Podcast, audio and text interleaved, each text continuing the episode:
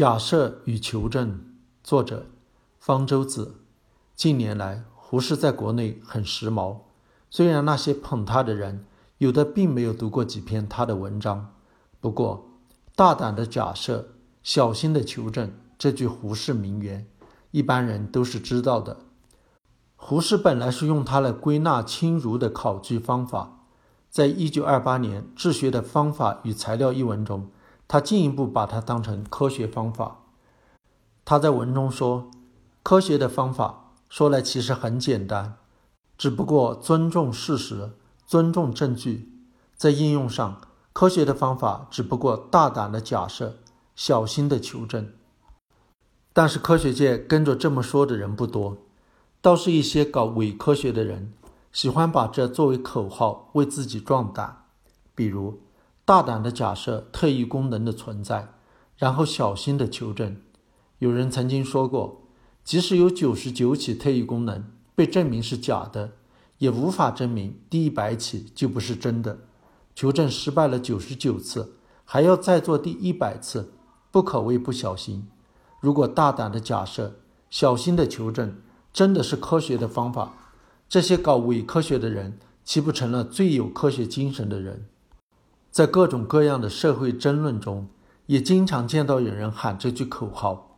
最近有关转基因作物的争论中，有一个法学院教授在报纸上发文，不能将反对转基因的观点视为伪科学，也以此教育大家，在科学面前，我们应该保持谦卑的姿态。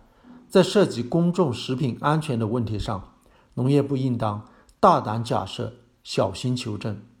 大胆假设转基因食品的生产和消费存在着一定的安全隐患，通过小规模的实验，小心求证转基因食品生产和消费中存在的问题。科学研究当然会用到假设，但是胡适这个命题织成问题，不在假设，而在大胆。难道小心的假设就不科学吗？果真如此的话，绝大部分的科学研究都成了没有在使用科学方法。因为它们都属于所谓的常态科学，所提出的假设只是对已有科学理论的修修补补，毫无惊人之处。有些引发科学革命的惊人假设，看上去很大胆，但是那在科学史上极为罕见。不能说只有这些科学天才才在使用科学方法，搞伪科学的人之所以欣赏大胆的假设。正是因为他们往往以怀才不遇的科学天才自居，科学史上那些貌似大胆的假设，一旦仔细的观察，就会发现其实并不那么大胆。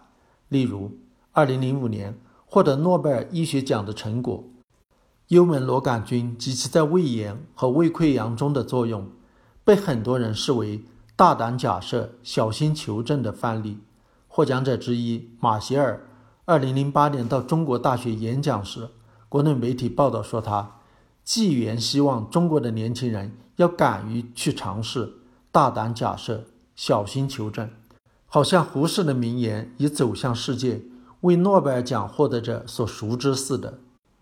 胃溃疡历来被视为是因为心理压力和生活方式等原因导致胃酸过多引起的慢性病，沃伦和马歇尔却认为其主要病因。是感染了一种细菌——幽门螺杆菌。这个假设看上去很大胆，其实早在1875年就有人提出胃溃疡是细菌引起的。此后，不断的有人提出这一假设，并在人、狗、猫、鼠等动物的胃中发现螺旋菌。反倒是胃酸过多的假设出现的较晚。这两种假设各有支持者。直到1954年，美国研究人员发布一项研究结果，解剖了一千多个人的胃标本，都未能发现细菌，把以前在胃中发现的细菌都视为是样本污染所致，胃酸过多的假说才占了上风。沃伦和马歇尔其实是把一个被认为过时的假说重新提出来，这并不是一时心血来潮的大胆假设，而是因为沃伦自己注意到。胃黏膜组织切片中存在细菌，才开始怀疑胃病与此有关。他们的主要贡献在于用一系列实验证明了这个假设的正确性，并发现、分离、培养出了幽门螺杆菌。求证的过程有时还颇为大胆，马歇尔甚至用吞服幽门螺杆菌，让自己患上胃炎的极端方式来证明幽门螺杆菌和胃炎之间的因果关系。假设和求证是科学方法的一部分，却不是科学方法的全部。胡适漏掉了假设的前提，也忽略了求证的关键。科学的假设不是凭空捏造、异想天开的大胆的假设。而是合乎证据和逻辑的合理的假设。同样，科学的求证和小心也没有必然关系，他只看证据是否确凿，而不管求证的态度是大胆还是小心。所以，如果说合理的假设、确凿的求证，那才有点科学方法的样子。我们再来看转基因食品的问题。转基因食品的生产和消费存在着一定的安全隐患，这个假设一点也不大胆，而是普通的近乎废话。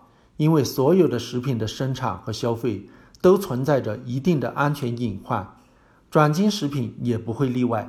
只不过人们对转基因食品的安全性要比对传统食品更关注，所以在转基因食品上市之前都要进行风险评估，做一系列的实验。这种评估方法被世界卫生组织、联合国粮农组织等国际权威机构所认定，认为非常透彻，已经足够小心。